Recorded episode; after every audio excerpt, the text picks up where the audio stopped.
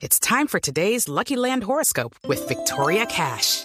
Life's gotten mundane, so shake up the daily routine and be adventurous with a trip to Lucky Land. You know what they say. Your chance to win starts with a spin. So go to LuckyLandSlots.com to play over 100 social casino-style games for free for your chance to redeem some serious prizes. Get lucky today at LuckyLandSlots.com.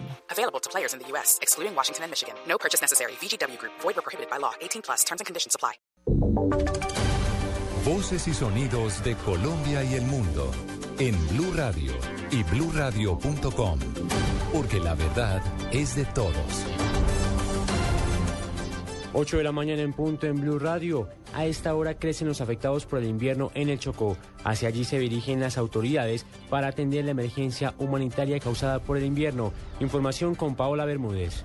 Hola, buenos días. Alrededor de 6.000 familias damnificadas en el departamento del Chocó, según las autoridades locales. Por eso esta visita del director nacional de gestión de riesgo, Carlos Iván Márquez. Concretamente, ¿cuáles son las acciones que se van a emprender en este departamento que ha sufrido eh, eh, con esta temporada invernal? Buenos días, doctor Carlos Iván. Bueno, buenos días. La situación de afectación se debe a, unas crecientes departamentos del río Italia, el Baudó, Tamaná y San Juan. Eso ha afectado cuatro municipios del departamento del Chocó. Especialmente este, vamos a hacer una evaluación de toda la afectación en el municipio de Novita, en presencia del gobernador y el Consejo Departamental de Gestión de Riesgo. Tengo instrucción del presidente de la República desde anoche que hablamos para que este esquema eh, de atención lo apliquemos como se ha hecho en todos los momentos y retornemos a la normalidad lo más pronto posible. Este ejercicio es el, el que como protocolo aplicamos eh, para esa situación de emergencia. Doctor Carlos Iván, muchas gracias. Pues el ejercicio consiste justamente en una visita al departamento del Chocó. En este momento estamos saliendo desde el aeropuerto militar de Catam. Reiteramos entonces desbordamiento de los ríos Italia, San Juan, Tamaná y Baudó que han afectado especialmente a los pobladores de los municipios de Medio Baudó, Medio San Juan, Novita y San José del Palmar. Información desde el Aeropuerto Militar de Catán con Paola Bermúdez López para Blue Radio.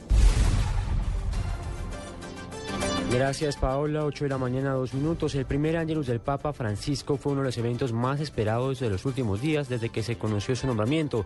Se estima que solo en la Plaza de San Pedro más de 150 mil personas lo presenciaron. Allí estuvo nuestra corresponsal Juliana Plata. Una plaza de San Pedro a reventar que estalló en júbilo con el saludo de buenos días del Papa Francisco de la ventana del apartamento papal fue el escenario del primer Ángelus del pontificado de su santidad, al cual se estima asistieron cerca de 150 mil personas. Fratelli e sorelle, buongiorno.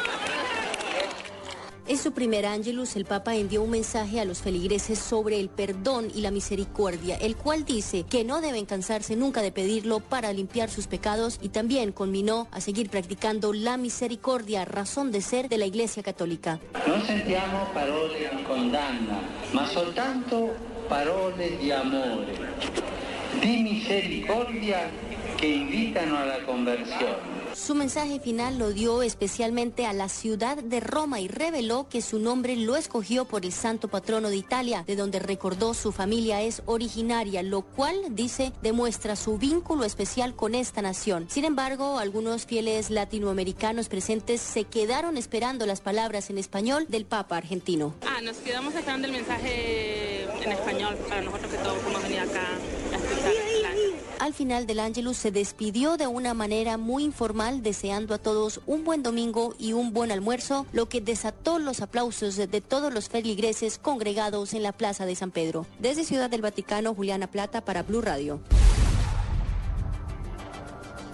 8 de la mañana, 4 minutos. El coronel Jorge Moreno, comandante de la Brigada contra el Narcotráfico del Ejército, entregó detalles sobre la destrucción de un laboratorio que se presume era propiedad de las FARC, donde se incautaron casi 4 toneladas de alcaloides. El oficial no dudó en afirmar que se trataba del mayor laboratorio que tenía la guerrilla en el país.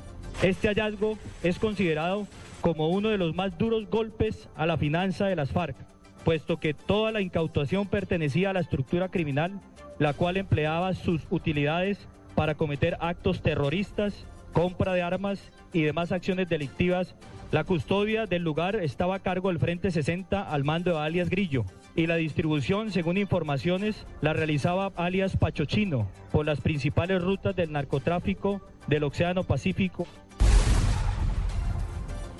8 de la mañana, 4 minutos, y en Yopal hay una importante manifestación de sus habitantes que mantiene importantes vías bloqueadas. Detalles con Alexander Guerrero. Yopal está paralizado. Desde ayer un grupo de manifestantes que protestan por la falta de agua potable en una ciudad que ya completa dos años sin este servicio decidieron bloquear la única entrada de Yopal. El bloqueo ha generado un trancón monumental. El tráfico está completamente paralizado. Los eh, manifestantes aseguran que solo se levantarán de ese lugar hasta que llegue un representante del gobierno central a buscar una solución a la falta de una planta de tratamiento que tiene a más de 130 mil habitantes sin el servicio de agua potable. Alexander Guerrero, Blue Radio. 8 de la mañana, 5 minutos. Continúen con la programación de Blue Radio.